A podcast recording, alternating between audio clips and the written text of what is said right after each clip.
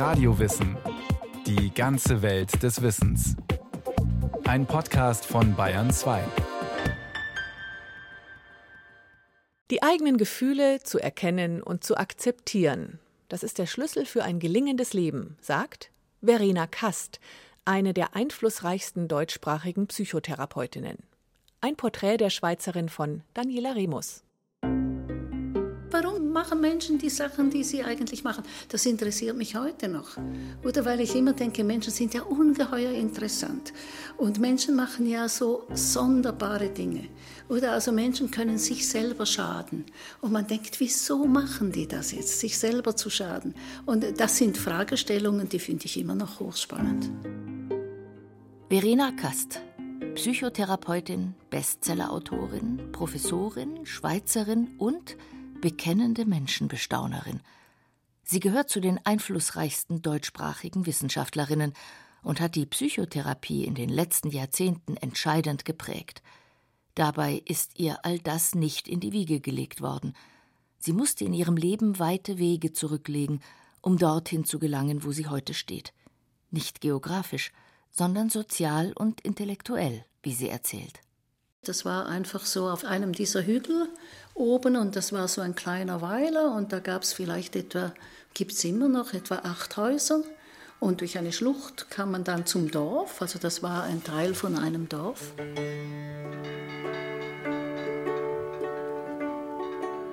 Im schweizerischen Wolfhalden, hoch über dem Bodensee, auf einem idyllisch anmutenden Hügel der Voralpen, wird sie 1943 geboren – als viertes Kind einer Bauernfamilie, als Nachzüglerin. Die jüngste Schwester ist sieben Jahre älter als sie.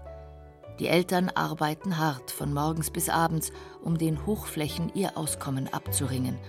Auch die Kinder sind mit ihrer Arbeitskraft fest eingeplant. Verena ist die jüngste. Das war ein Hof mit Tieren und so weiter und das prägt einen schon, oder? Das ist Gebären, Sterben, das ist alles da. Und ja, im Sommer dann äh, sollte ich Heu machen oder so etwas. Ich habe mich immer gedrückt, wenn es ging und habe irgendwo gelesen. Habe dann auch den Übernamen bekommen, dass ich eine wirklich sehr faule bin, weil ich mich eben diesen Arbeiten entzogen habe. Und ich habe kürzlich mal gesagt, ich glaube, ich habe in meinem Leben so viel gearbeitet, um zu beweisen, dass ich eben nicht die Faule bin. Intellektuelle Förderung gab es für das wissbegierige und an Büchern interessierte Mädchen kaum. Mein Vater war Bürgermeister und man hat bei uns sehr viel über Politik am Mittagstisch geredet oder so. Also das war da und dann war ich mit dem Großvater. Großvater war in unserer Großfamilie und der hat eben Märchen erzählt. Das Mädchen lernt so schon früh die Märchen zu lieben. Außerdem lehrt sie der Großvater lesen und Kartenspielen. Es liest sich schon früh durch die Bücherei der Schule und durch die des Dorfes. Bücher empfindet Verena als Fenster zu einer anderen Welt. Davon und vom Lernen in der Schule kann sie gar nicht genug bekommen. Das bemerken auch ihre Lehrer. Meine Lehrer fanden, ich sollte jetzt in die weitergehenden Schulen und mein Vater fand, na ja, also das ist ja nicht unbedingt nötig, ich kann ja auch kaufmännische Lehre machen. Und ich habe gesagt, ich mache keine kaufmännische Lehre, ich will ins Lehrerseminar. Und das war damals eben etwas sehr, sehr Angenehmes. Man konnte ins Lehrerseminar gehen und wenn man gute Noten hatte, war das auch ein Abitur. Und das hat einfach ein halbes Jahr länger gedauert und man war dann aber damals Lehrer. Das mit den guten Noten ist für Verena Kast, wie schon zuvor an der kleinen Dorfschule, kein Problem. Nach vier Jahren am Lehrerseminar steht sie mit Anfang 20 das erste Mal als Lehrerin vor einer Klasse. Zu unterrichten macht ihr Freude, aber richtig zufrieden ist sie damit nicht. Und dann war ich Lehrerin für die Abschlussklasse, das waren die 14- bis 16-jährigen Mädchen. Und die waren eigentlich schwierig. Die waren extrem schwierig. Und da dachte ich, man muss eigentlich mehr verstehen. Man muss verstehen, warum die so schwierig sind. Da hatte ich dann einfach das Gefühl, man muss mehr wissen, wie Menschen eigentlich funktionieren. Die junge Frau entscheidet sich, diesem Interesse, wie Menschen funktionieren, nachzugehen. Sie kündigt den Lehrerinnenjob und wechselt 1965 an die Universität. Mit 22 Jahren und dem Abitur auf dem zweiten Bildungsweg beginnt sie zu studieren. Psychologie, Philosophie und Literaturwissenschaft. Zunächst in Basel, dann in Zürich. Und 1965, das war einfach die Hochblüte der Psychoanalyse, der analytischen Psychologie, Tiefenpsychologie. Also das, das war ganz klar, da wählt man irgendetwas, was mit dem Unbewussten zu tun hat. Und da habe ich einfach alle Institute abgeklappert. Und Zürich hat ja ganz viele Institute, hat immer noch viele Institute. Und habe einfach so geschaut, wo passt es mir am besten. Dann fand ich das Junginstitut, das war zum einen ein bisschen chaotisch, es war chaotischer als die anderen, aber auch vom finanziellen her war es ein günstigeres Institut. Bin so zwei, dreimal hineingesessen und habe gemerkt, dass dieses symbolische Arbeiten, dass mir das ungeheuer liegt. Ich bin mit Märchen aufgewachsen und hatte da eigentlich das Gefühl, ich komme da an einen Ort, wo es mir sehr passt. In den 60er Jahren gab es in Zürich zahlreiche psychotherapeutische Institute. Wie in anderen großen Städten auch, faszinierte die Psychotherapie vor allem Studierende. Sie waren besonders aufgeschlossen herauszufinden, welche Bedeutung die Psyche im Leben hat. Verena Kast war genau zur richtigen Zeit am richtigen Ort. Ob Psychologie, Psychoanalyse oder Psychotherapie, die Auseinandersetzung mit der Psyche boomte. Pragmatisch beschloss sie, noch während des Studiums auf keinen Fall als brotlose Wissenschaftlerin zu enden. Therapeutin wollte sie werden. Damit könnte sie sich einerseits ihren Lebensunterhalt verdienen und andererseits ihrem Interesse an den Menschen nachgehen, so ihre Überlegungen. Und das Jung-Institut, genannt nach dem Schweizer Psychiater C.G. Jung, empfand sie als zu ihr passend. Karl Gustav, genannt C.G. Jung, 1875 geboren, arbeitete nach dem Medizinstudium in der psychiatrischen Klinik in Zürich, die damals Irrenheilanstalt Burghölzli hieß. Neben der praktischen Arbeit mit den Patienten studierte er die Schriften seines Wiener Zeitgenossen Sigmund Freud. Der entwickelte zu Beginn des 20. Jahrhunderts die sogenannte Tiefenpsychologie. Freud formulierte, dass es neben dem Bewusstsein noch eine zweite, tiefere Ebene geben müsse, die das Verhalten und die seelische Befindlichkeit eines Menschen ausmache, das Unbewusste. Um das zu entschlüsseln, seien Zugänge zur individuellen Psyche nötig, die über das Bewusste hinausgehen, wie zum Beispiel die Träume. Das überzeugte C.G. Jung, der seine Patientinnen und Patienten daraufhin nach dem Freudschen Vorbild behandelte. 1907 schließlich lernten sich die beiden Wissenschaftler kennen, sprachen angeblich bei ihrem ersten Treffen 13 Stunden nonstop miteinander und freundeten sich an. Sie tauschten ihre Schriften aus, wechselten Briefe und berieten sich bei schwierigen Fällen. Freuds Theorie wurde damals von vielen kritisch beäugt. Jung verteidigte den Freund in Fachkreisen und in der Öffentlichkeit. Aber von Anfang an traten auch theoretische Sollbruchstellen zutage. Vor allem Freuds Sexualtheorie und Jungs Einstellung zur Religion und zum Irrationalen trennte die beiden Wissenschaftler. 1913 zerbrach die Freundschaft und Zusammenarbeit der beiden Forscher nach heftigen Auseinandersetzungen. Jung blieb in der Schweiz und begründete dort seine eigene psychotherapeutische Schule, die sogenannte analytische Psychologie. Zentral für ihn, um das Unbewusste entschlüsseln zu können, Träume, Märchen und das Symbolische. Das Symbolisch meint eigentlich, die Sachen sind nicht nur das, was sie sind, sondern sie haben auch eine Bedeutung. Aus der Antike stammt das ursprüngliche Wort für Symbol, nämlich Symbolon. Damit bezeichneten die Griechen einen Tonring, den Freunde, wenn sie sich trennen mussten, in der Mitte durchbrachen, als Zeichen der Verbundenheit und um sich damit wiederzuerkennen. Wenn sie sich dann am Tag X wiedersahen, fügten sie die beiden Tonstücke zusammen. Passten sie zueinander, dann gewährte der eine dem anderen Gastfreundschaft. Natürlich ist ein Stück Lehm oder getrockneter Lehm ist ja nicht Gastfreundschaft, aber das ist das Symbolische dran. Es steht für. Und das ist im Grunde genommen die jungsche Idee, dass eben Verhaltenstherapie sagt, wenn du Angst hast, musst du dich lernen, deiner Angst zu stellen. Und man lernt das dann ja auch zu einem Teil. Und die jüngste Psychologie sagt, das bedeutet etwas. Dass du Angst hast, weist darauf hin, dass du in diesem Zusammenhang zum Beispiel eine Entwicklungsnotwendigkeit hast. Das nennt man symbolisch Denken. Dieses symbolische Denken hat Verena Kast unmittelbar eingeleuchtet. Denn auf gewisse Weise hatte sie ja von klein auf mit Symbolen zu tun, durch die Märchen, die ihr Großvater erzählte. Diese Geschichten beschreiben archetypische Konflikte auf symbolische Art.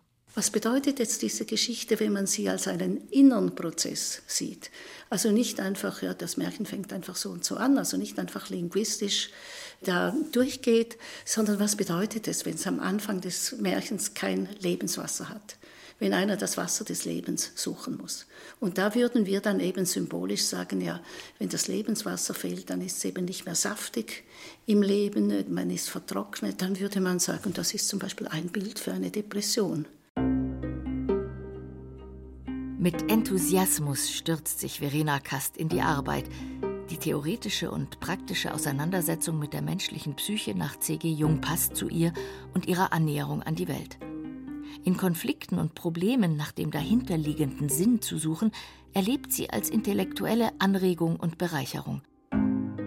Die Bauerntochter aus dem kleinen Weiler in der Nähe von St. Gallen schafft alles, was sie sich vorgenommen hat, und das sensationell erfolgreich.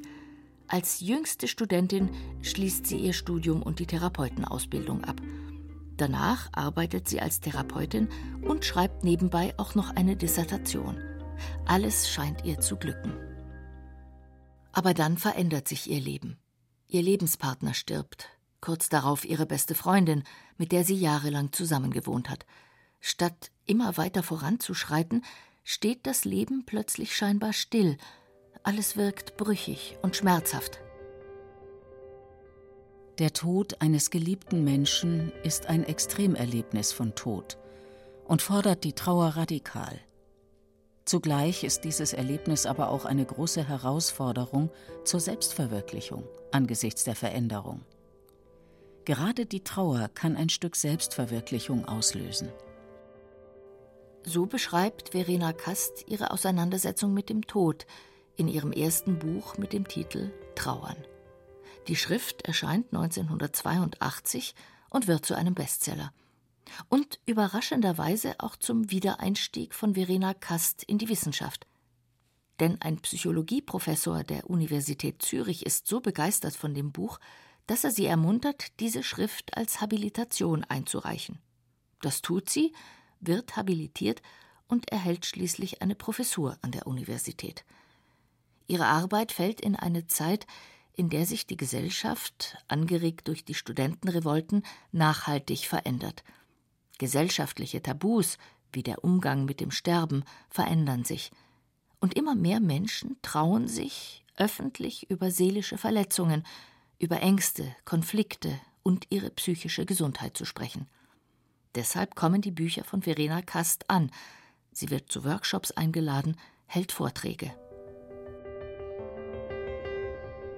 Da wir uns wesentlich aus den Beziehungen zu Mitmenschen verstehen, Bindungen ein wesentlicher Aspekt unseres Selbst- und Welterlebens sind, werden wir durch den Tod eines geliebten Menschen in unserem bisherigen Selbst- und Weltverständnis erschüttert.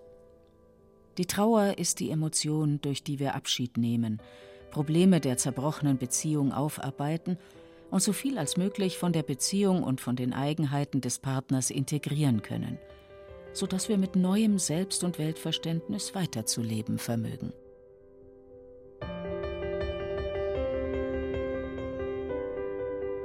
In der Auseinandersetzung mit der eigenen Trauer hat Verena Kast ihr Lebensthema gefunden. Es sind die menschlichen Emotionen, die Gefühle, die sie bereits exemplarisch in diesem ersten Buch beschreibt. Sie sind ab diesem Zeitpunkt das Zentrum ihrer Forschungen, ihr Hauptthema. Lassen wir Emotionen nicht mehr zu, dann lassen wir uns nicht mehr betreffen von der Welt um uns herum. Wir handeln dann auch nicht mehr. Wir haben dann auch keine Energien zum Handeln. Wir entwickeln uns aber auch nicht mehr. Die wissenschaftliche Arbeit und das Bücherschreiben sind nun feste Koordinaten ihres Lebens. Darüber hinaus bildet Verena Kast am C.G. Jung Institut in Zürich angehende Therapeutinnen und Therapeuten aus und leitet gemeinsam mit anderen die jährlichen Lindauer Psychotherapiewochen. Zwei Wochen Fortbildungsprogramm für Ärzte, Psychologen und Psychiater. Jährlich veröffentlicht Verena Kast neue Bücher, fast alle werden Bestseller. Freude, Inspiration, Hoffnung. Imagination. Vater, Töchter, Mutter, Söhne. Vom Sinn des Ärgers. Auf dem Weg zu sich selbst oder vom Sinn der Angst. Sie alle thematisieren Gefühle, mit denen jeder Mensch Zeit seines Lebens zu tun hat. Ob Neid, Liebe, Hass oder Angst. Kritiker monieren, ihre Schriften seien zu allgemein und zu oberflächlich, und die Sprache sei auf jeden Fall viel zu wenig wissenschaftlich und deshalb nicht angemessen. Eine Kritik, mit der Verena Kast sehr gut leben kann, weil sie sich davon nicht getroffen fühlt. Dass es sehr gut verständlich ist, dazu habe ich mich einfach auch mal entschlossen, weil ich finde, man kann einfach so Psychologie schreiben, dass es nur einige wenige verstehen, oder man kann so Psychologie schreiben, dass es die Menschen verstehen. Und dass es die Menschen verstehen, die mit Psychologie vielleicht sonst nichts zu tun haben, ist das erklärte Ziel von Verena Kast. Vielleicht ist das ihrer Herkunft geschuldet, räumt sie lachend ein, aber sie möchte verstanden werden von allen. Psychologie sei keine Geheimwissenschaft, sondern für jeden Menschen wichtig. Es ist für mich aber auch ein Anliegen, weil ich denke, Psychologie betrifft ja alle Menschen. Zum Beispiel Emotionen. Emotionen haben alle Menschen. Umgehen mit Emotionen müssen alle Menschen. Und das ist ja nicht einfach, wenn ich ein emotionales Problem habe. Also sagen wir mal, jemand wird immer wütend oder so. Natürlich kann man sagen, geh mal in eine Therapie. Aber man kann auch einfach mal ein Buch über Ärger lesen und mal ein bisschen schauen, ja, warum ärgere ich mich eigentlich so oder warum kann ich meinen Ärger nicht kanalisieren? Gefühle sind das, was Verena Kast an der menschlichen Psyche am meisten interessiert. Als sie Anfang der 1970er Jahre mit ihren Forschungen, Vorlesungen und Veröffentlichungen beginnt, wird sie von vielen ihrer universitären Fachkollegen kritisiert. Gefühle seien doch banal und kein wissenschaftliches Thema. Sie aber lässt sich nicht beirren und sollte Recht behalten. Denn heute ist in der Psychotherapie allgemein anerkannt, wie wichtig Gefühle für die seelische und psychische Balance eines Menschen sind. Ich denke, die jungsche Psychologie ist einfach eine sehr kreative Psychologie. Man lebt etwas, man kriegt einen Konflikt und dann schaut man, was sagen die Imaginationen, was sagen die Träume und kommt vielleicht eine neue Idee. Also das hat ja sehr viel zu tun mit so neuen Ideen, die dann kommen und die probiert man dann eigentlich auch aus.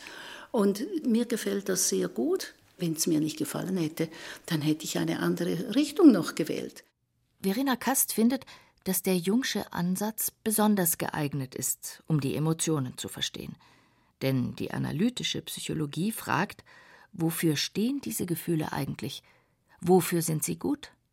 Auch angeblich negative Emotionen wie Neid oder Hass. Warum empfindet ein Mensch so? Was bedeutet das? Man kann nicht leben ohne Gefühle, man kann nicht leben ohne Emotionen, man kann nicht leben ohne Verhalten, man kann nicht leben ohne sich entscheiden. Man kann auch nicht leben ohne Träume. Für jede Einzelne und jeden Einzelnen ist die Auseinandersetzung mit den eigenen Gefühlen die Basis, um eine persönliche Identität auszubilden. Aber gleichzeitig liegt darin auch die Basis für Ressourcen. Dieser konstruktive Blick auch auf die negativen Gefühle ist typisch für die Psychologie C.G. Jungs, erklärt die Psychotherapeutin. Das macht für sie die Stärke seines Ansatzes aus – Deshalb bereut sie es bis heute nicht, sich damals seiner Schule angeschlossen zu haben.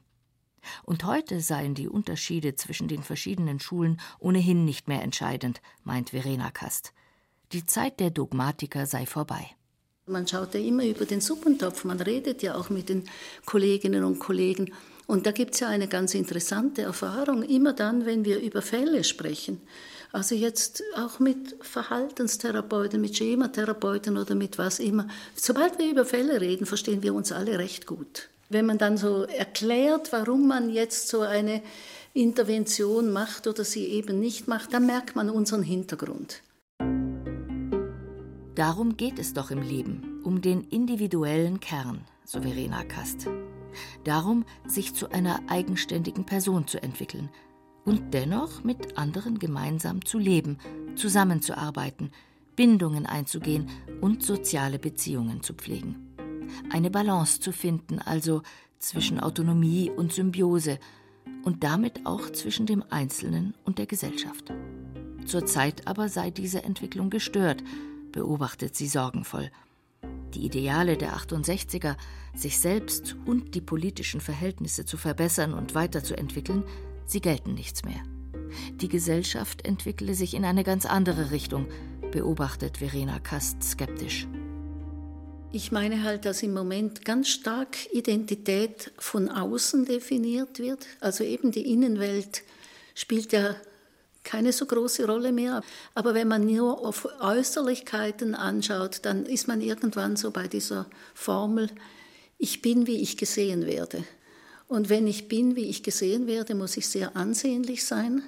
Ich habe aber dann auch keinen Kern mehr, sondern ich bin immer gerade so, wie ich gesehen werde. Und dieses keinen Kern haben heißt aber dann im Grunde genommen auch, worauf kann ich mich eigentlich verlassen bei mir. Wenn ein Mensch aber keine stabile Identität ausgebildet hat, dann ist er oder sie nicht in der Lage, sich auf andere einzulassen.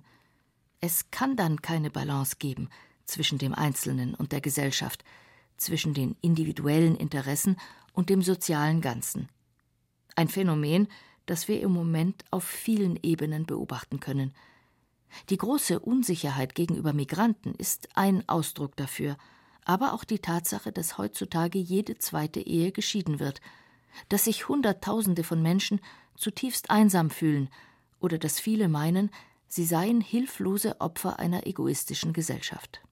Das alles liegt, so Verena Kast, nicht nur an fehlender Identität, sondern auch aus einem daraus erwachsenen, falschen Verständnis von Autonomie und individueller Stärke, das meint, auf Freundschaften verzichten zu können. Beziehungen, Freundschaften und damit zwangsläufig verknüpft auch Abhängigkeiten sind existenziell für jedes Individuum, denn allein und vereinsamt können wir nicht leben. Schon Säuglinge entwickeln sich nur mangelhaft, sowohl körperlich, seelisch als auch kognitiv, wenn sie nicht genug Fürsorge und menschliche Nähe erfahren. Zusammenhalten, sich unterstützen und in der jeweiligen Eigenheit respektieren. Das ist für Verena Kast ein elementares menschliches Verhalten, das nicht nur die gesunde psychische Entwicklung unterstützt, sondern auch die Basis dafür ist, dass wir in einer demokratischen und freien Gesellschaft miteinander leben können.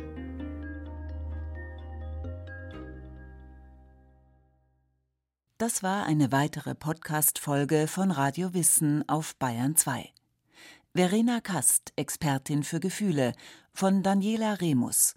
Es sprachen Irina Wanka, Beate Himmelstoß und Frank Mannhold. Regie Eva Demmelhuber. Technik Susanne Harasim. Die Redaktion hatte Susanne Pölchau. Wenn Sie keine Folge mehr verpassen wollen, abonnieren Sie Radio Wissen unter bayern2.de slash podcast.